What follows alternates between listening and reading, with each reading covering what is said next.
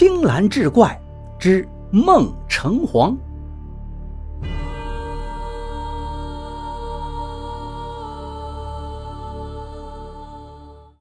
梦里，城隍老爷说要柳家断香火。这柳承志不是活生生的吗？再说了，戏园子走水，据说是恶徒蓄意为之，跟什么耗子没有关系呀？柳厚林生前喜欢放印子钱，交接地点一般都选在戏园里。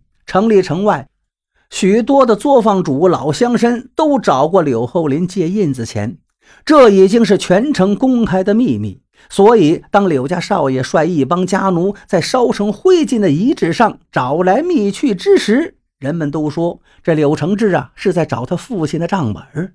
老爷子死的突然，来不及交代后事。加上柳家除了这座戏园子产业外，余下的银子都放出去生钱了。眼下若是找不到那本账本，那柳家的印子钱怎么收回去呢？整整寻了十日未果，柳少爷得了失心疯似的，整天没日没夜的找。而家仆一看这情况不妙，纷纷另谋生路。柳厚林生前最喜欢的那个南陵。借乱成一锅粥之际，几乎把柳家值钱的东西倒了个精光。到了月底，本来印子钱是每月都有本息收回，但因为没了账本契册，竟无一家上门归还。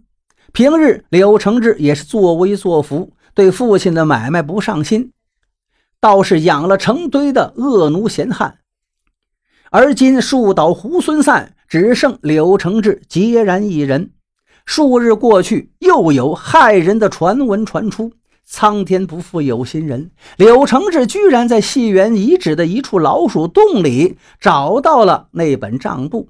该是老鼠趁着失火之时，将柳厚林视为生命的账簿掉进了洞里。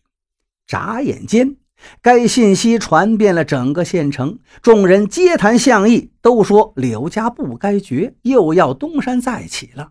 只有阿六默然无语。谁曾想，柳承志少爷终究负了众望，就此消失无踪。